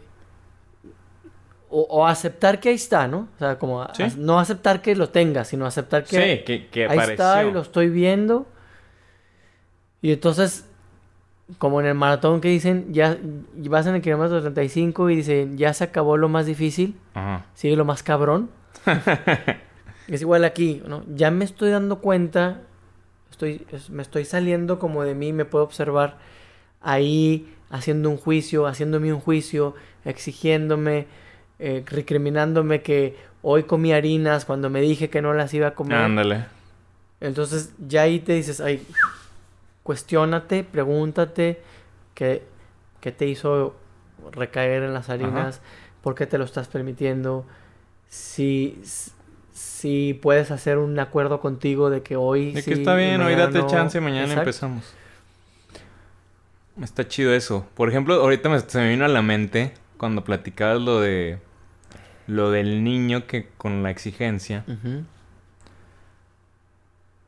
Hace poquito yo lavé mi carro, güey. Yo nunca había lavado un carro, güey. O sea, desde chiquillo me acuerdo que cuando estaba chiquillo acompañaba a mi papá a lavar su carro. Pero así que yo me pusiera a lavar el mío, pues la neta no. Pero ese día yo ya lo tenía bien marrano el carro, güey. Lleno de caca, güey, de vaca, güey, de lodo, güey, de caca bueno de pájaro, güey. Sí. De caca de humano, güey. y por dentro también todo lleno de polvo, todo lleno de papeles. Pues está horrible el carro. puse a lavarlo. Acabé. Dije, ah, chinga, pues quedó bien, güey. Ajá. Chido. Llega mi papá. ¿No lo ibas a lavar? Te faltó aquí. Mira, acá está bien marrano, güey. No mames, ¿esto qué, güey? Inmediatamente fue como... Como que me quiso molestar. Pero después dije, ¿sabes qué, güey? Tú estás satisfecho con lo que hiciste. La función de esta madre no era que quedara impecable, sino que se quitara la mierda que traía el carro y que quedara decentón para yo sentirme a gusto en un Ajá. en algo limpio, güey. No un pinche estándar de belleza acá mamón para venderle a una agencia de carros, güey.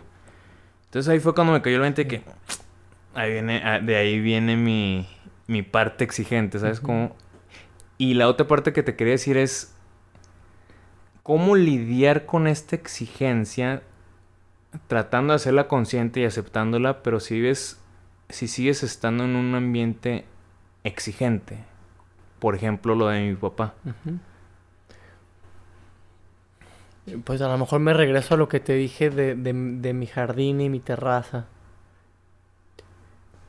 Que antes de tener algo, de comprar algo, de vivir una experiencia, de, de ir al concierto, de lavar el carro, de tener una novia, es cómo, cómo se sentiría eso. Y entonces te digo que este libro de Joe Dispensa te invita a vivir la experiencia a nivel emocional.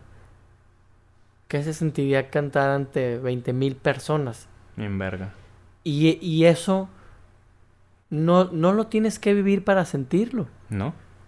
Entonces, pues, ¿cómo sería poder observar eh, a tu papá y transformar su exigencia en otra cosa que no te lastime? Y le pones el nombre que tú quieras, ¿no? Como el inspector, Gadget.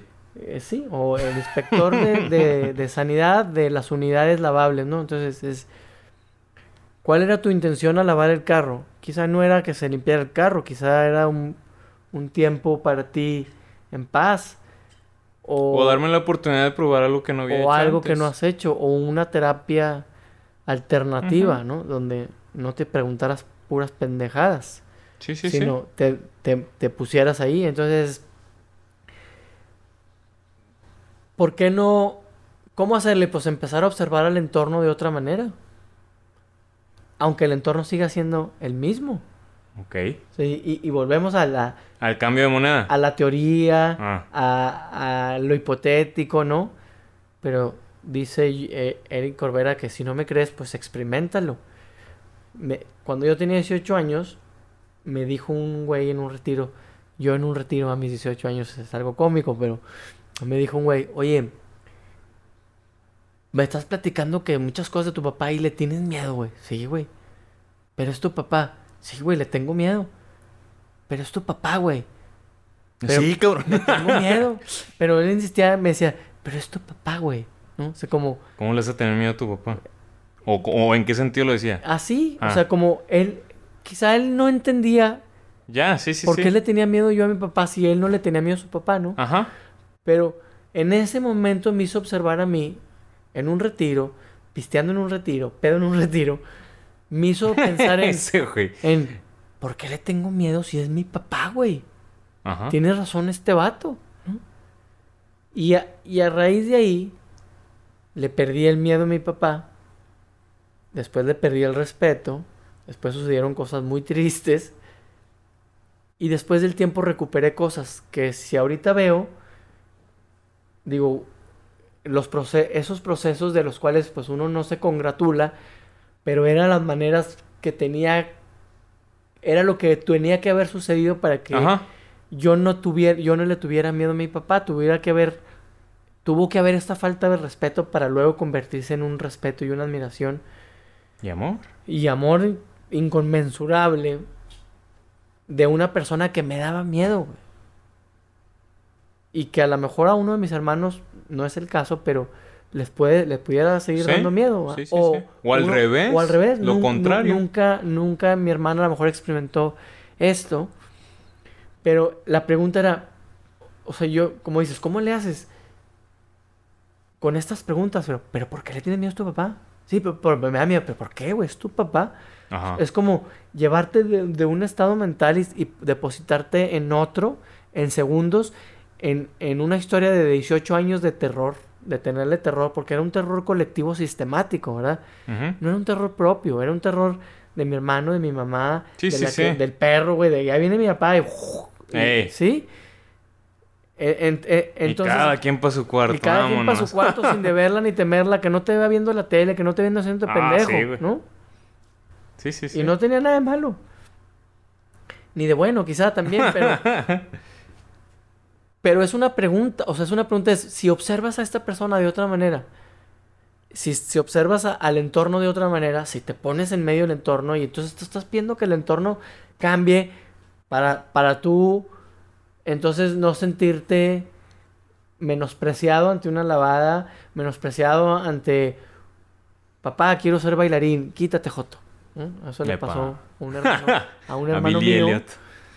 Y entonces decir, oye, si tú ves, si tú observas a la persona que te está haciendo sentir de esa manera, y hice un entre comillas para el que, que esté escuchando, Ajá. si tú lo logras observar desde otra, desde otra posición, como tú dijiste ahorita, oye, si me salgo y observo la situación, el chavo que lava el carro, el papá que viene de la oficina, donde nadie le da resultados, donde nadie pone atención en los mínimos detalles, donde fue criado incluso 100 veces peor que este Ajá. chico que lavaba el carro, Sí, sí, sí. con más látigo, con más exigencia, entonces empiezas a observar la situación y dices, ah, ok, es su amor disfrazado de exigencia a lo mejor. Claro, y, y por ejemplo, esta vez del carro, yo reaccioné bien. Eh, es a lo que iba. Me salí y le dije. Yo luego, luego me dije, a ver, güey, ¿cuál fue tu intención? Como dijiste. Nada más quería quitarle la tierra, güey. ¿Tú estás bien con tu objetivo? Sí. Toma, pues. Y a lo que iba, el proceso que llevó a esto no, no siempre fue así, güey. Hubo un tiempo, yo me acuerdo mucho, una anécdota. Yo trabajaba en, en un partido político, una campaña tomando fotos, güey. Yo entré ahí sin saber, sí, pues entré de... Entré, me, me habló una amiga que si trabajaba con ella, pero ayudándole, güey. Y a la semana se salió ella y me dejó ahí todo el paquete, güey pues tuve que entrarle al quite. Total, le aprendí a la cámara y todo el pedo. Y en una de esas, en una reunión famili- familiar, mi hermana está tomando una foto. Y pues yo le digo consejillos básicos de que, fíjate, no le dejes tanto aire acá ni acá y que quede centradito y la chingada y cuanta madre. Y mi papá, ay, ya te crees mucho, güey. Y ahí, ahí sí me encendí, güey. Ahí sí le dije, pues sí, güey. Fíjate, hasta trabajo de eso en una campaña, güey. Y luego me, me dijo, ay, ay, fíjate, me dice, pues sí, güey, pero entraste por recomendación, güey. Le dije, ah, bueno. Ahí me emputé también, le dije, fíjate, qué gacho, güey, que este güey del partido político, güey, de que no entrara ahí, güey, y que ni siquiera me dijera la palabra ni me viera a los ojos, güey. Y que para hablar conmigo me, me- le dijera a alguien más, o que yo era alguien gris en su mundo, alguien X. Me terminó al último, acabándose la campaña, abrazando, diciéndome que me la rifé y la chingada y que tú no puedes ver eso. Ahí reaccioné de esa manera, güey. Y me remonto a lo que tú dijiste en un principio que a lo mejor inconscientemente yo me exijo en las cosas para ser el mejor o destacar para que me viera mi papá. Para que me dijera a- a- o me reconociera. Porque en ningún momento yo recuerdo que, que, que haya pasado eso. ¿Sabes cómo? Sí. Y a la fecha no, no, no lo hace, lo hace a lo mejor de otras maneras, o esa es su forma de relacionarse. Pero aquí es lo importante lo que tú mencionaste, güey. Yo ya no siento que necesito eso, ¿sabes cómo? Como lo del carro, ah, ¿sabes? Fíjate que yo, ahorita que, que te escucho, pienso en... Dijiste tú reaccioné bien. Ajá. Y, y por ahí haría yo esa división en... Ok, ¿estás conteniendo la reacción Ajá. o estás conduciendo la reacción de forma en que no, no, se, no se traduzca en una diferencia, en, en un comentario este, O que crezca más el pedo, satírico, ¿Sí? Ajá. Y, y quizá por ahí, no estoy diciendo que sea tu caso, pero puede haber una reprimi- represión de la emoción. O sea, como... Sí, contenerla, la guardo. culero, pero no aviento el veneno Ajá. que normal. Entonces, yo, yo me observo eh, mucho en este proceso. Ajá. En menos reactivo, más, más analítico y espero el momento para poder decir. Y a veces, a la espera de ese momento, no, no, no, no pasa nada. Y, guardo ese momento. Que finalmente en dos, tres, tres días, cuatro semanas, pueda salir. Sí, claro. ¿Sí? para mí sería mi graduación, para mí, cuando no me dé ni siquiera cuenta. Sí, sí, sí, sí. O sea, de- Totalmente. que de, oye, tú sigas en tu pedo. te quedó muy sucio ya. ¿Dónde? Aquí le escupe. Aquí. Ah, cabrón. Ah, sí, cierto. ¿va? Sí. O sea, pa- Sí, sí, para- sí, totalmente. O sea, porque eh, eh, este rollo es muy engañoso. Sí. don- donde, por eso te digo yo, es, pues yo, yo te puedo decir más bien donde siempre la sigo cagando, que me sigo dando cuenta y que me estoy, me estoy convirtiendo en un gran contenedor de reacciones, Ajá. en un autodirigir mi emocionalidad y platicarme, decir, ok, sentiste esto, te dio coraje, no estuviste de acuerdo, Ajá. eso te lleva a que eres insuficiente, aunque eres menso, aunque eres torpe. Bien, ah, la otra persona no lo hace con esa intención. Y en lo que tú estás platicando ya pasaron uno o dos días Sí. o tres Y sigue la emoción ahí. y güey. sigue la emoción ahí, ¿no? O sea, digo, sería una grabación, como te digo, ni siquiera... No, totalmente. que ni güey. siquiera te picaran No. los, los botones. Entonces es cómo, cómo llegar más a ser, no a ser, no a ser reactivo, sino a que la emocionalidad no nos gane. Pienso que es como empezar a observar a todas estas personas. Yo les, les llamo los botones de pánico. ¿no? Ujú. En mi oficina hay dos, en mis amigos hay uno, ¿sí? En mi familia hay uno muy claro. Entonces son los que tienen mi tablero. Sí. Y hay gente que no me saca y, y que no me enrollo en pláticas con gente que eh, se enfrasca y, y no me enrollo. Pero hay un individuo que al mínimo aspavientos me atrapa y como, Sí, como sí, pez me jala y como pez vela me trae, me da, me da, Te da me da hilo y luego me vuelve a enredar. Creo que ahí es donde yo debería Sí. poner mi energía, ¿no? Mi atención. A ver, voy a, a convertirme en discípulo de estas tres o cuatro personas que identifico. Pero fí- y fíjate que lo curioso, hablando de... Creo que hay una evolución en, en, en cuanto a ese proceso mío. Por ejemplo, ese, esa del carro que te conté. Sí sentí gacho, pero inmediatamente cambió la energía y ya no sentí nada. ¿Sabes cómo? Solamente lo dejé como que... Y la filtraste ahí. Sí. O sea, vamos, vamos como que ya no está tan culero como antes, Sí. güey. Antes hubiera hecho un pedote también. Sí, o no haces pedo, pues es una pinche cara y te volteas. Ándale, güey. Ya cambió, acá, eh, sentí ese cambio, güey. Y, y lo próximo que dices es ya no sentir nada, güey.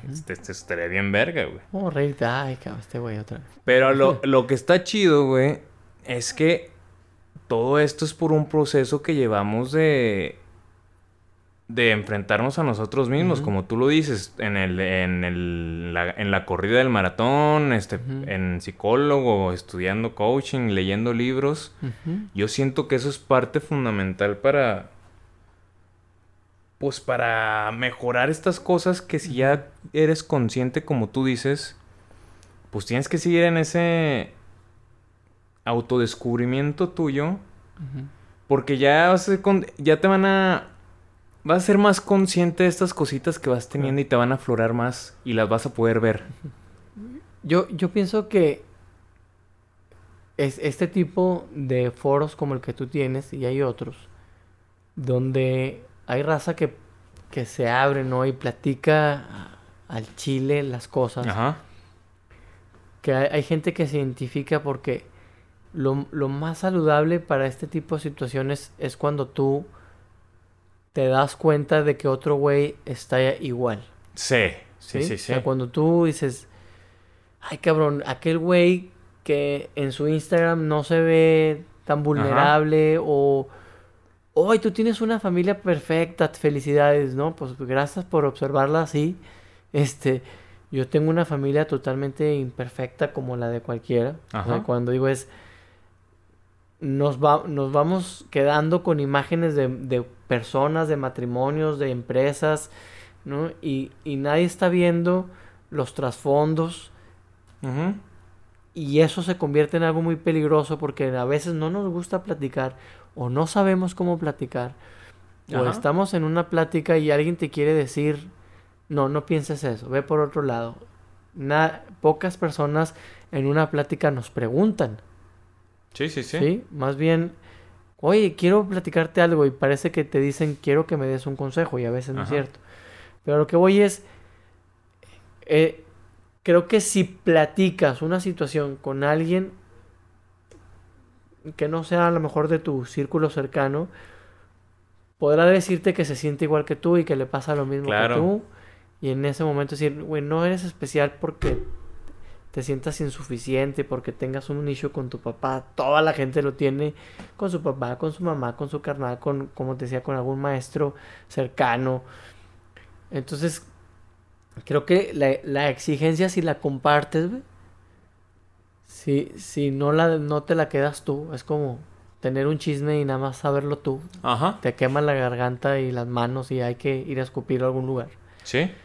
Entonces, si la exigencia la empiezas a compartir, creo que va a perder importancia y peso. Como el, es tu papá, güey. No, pero Sí. es tu papá, güey. O sea, es como, relájate, güey. No, no te va a pasar nada, güey. A lo mejor no te habla en un, en un mes, en dos meses, en un año.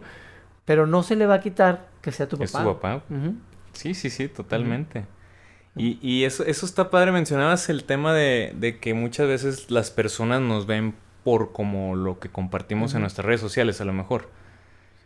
Y, y eso también se vuelve a como lo que dijiste que mantenías una vara alta de exigencia, de que, ah, este güey es así, y ya tienes que mantener esa vara alta. Sí. Y creo que en esa podemos compartir todo cierta exigencia, porque todo lo que vemos en Instagram y en Facebook, de lo que compartimos, compartimos lo bueno, güey.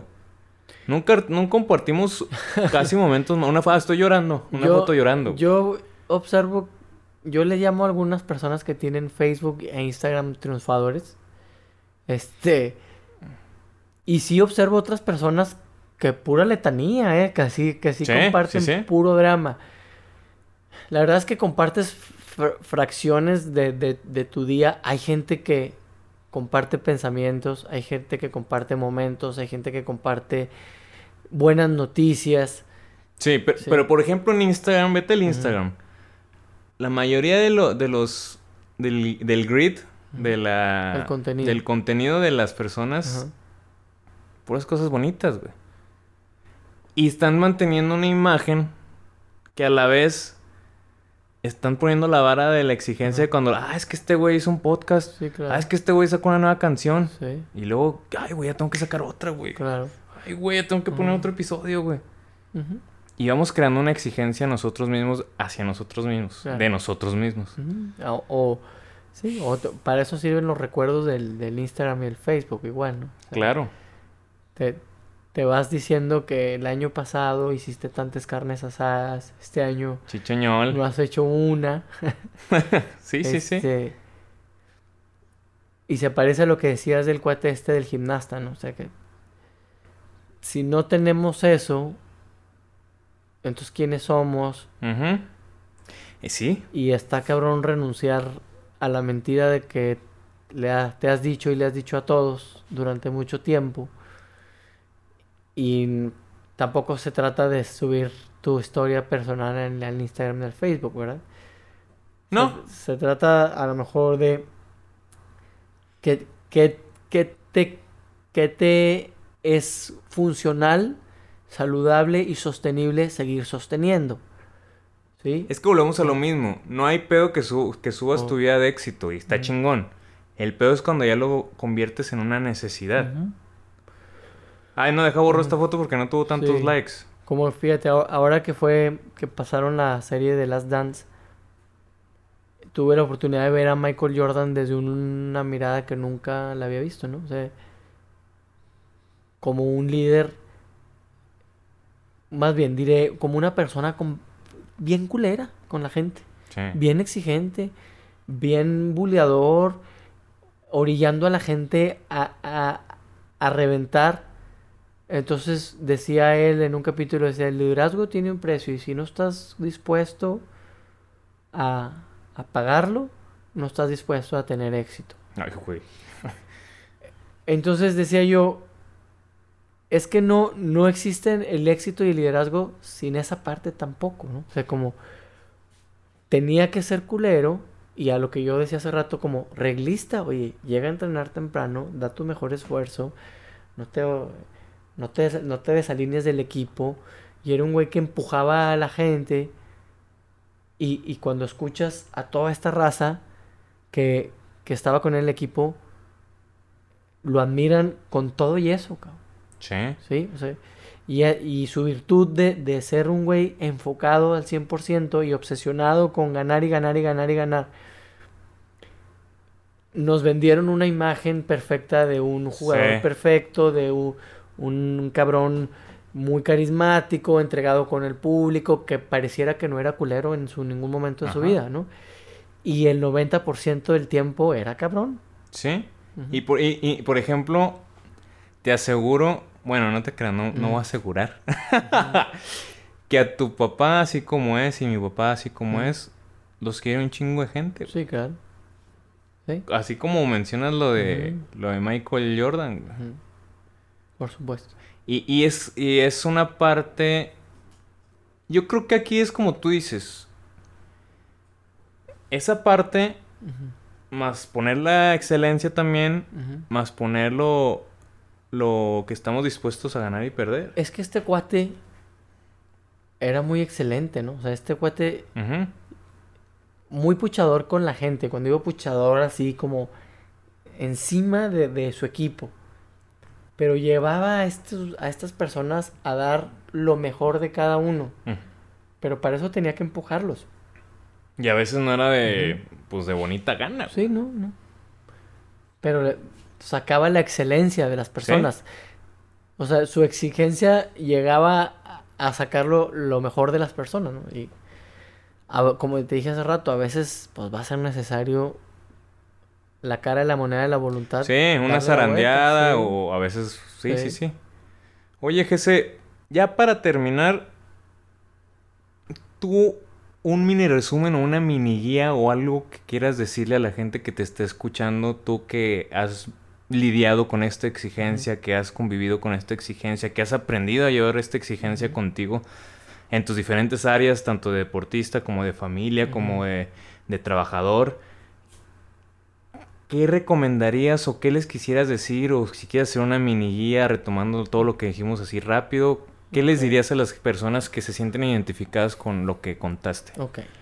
Primero, las que no se sientan identificadas, yo les lanzaría el reto que pregunten a cuatro o tres personas aleatoriamente en el trabajo, en la familia, si los observan como exigen autoexigentes y exigentes hacia afuera. ¿no?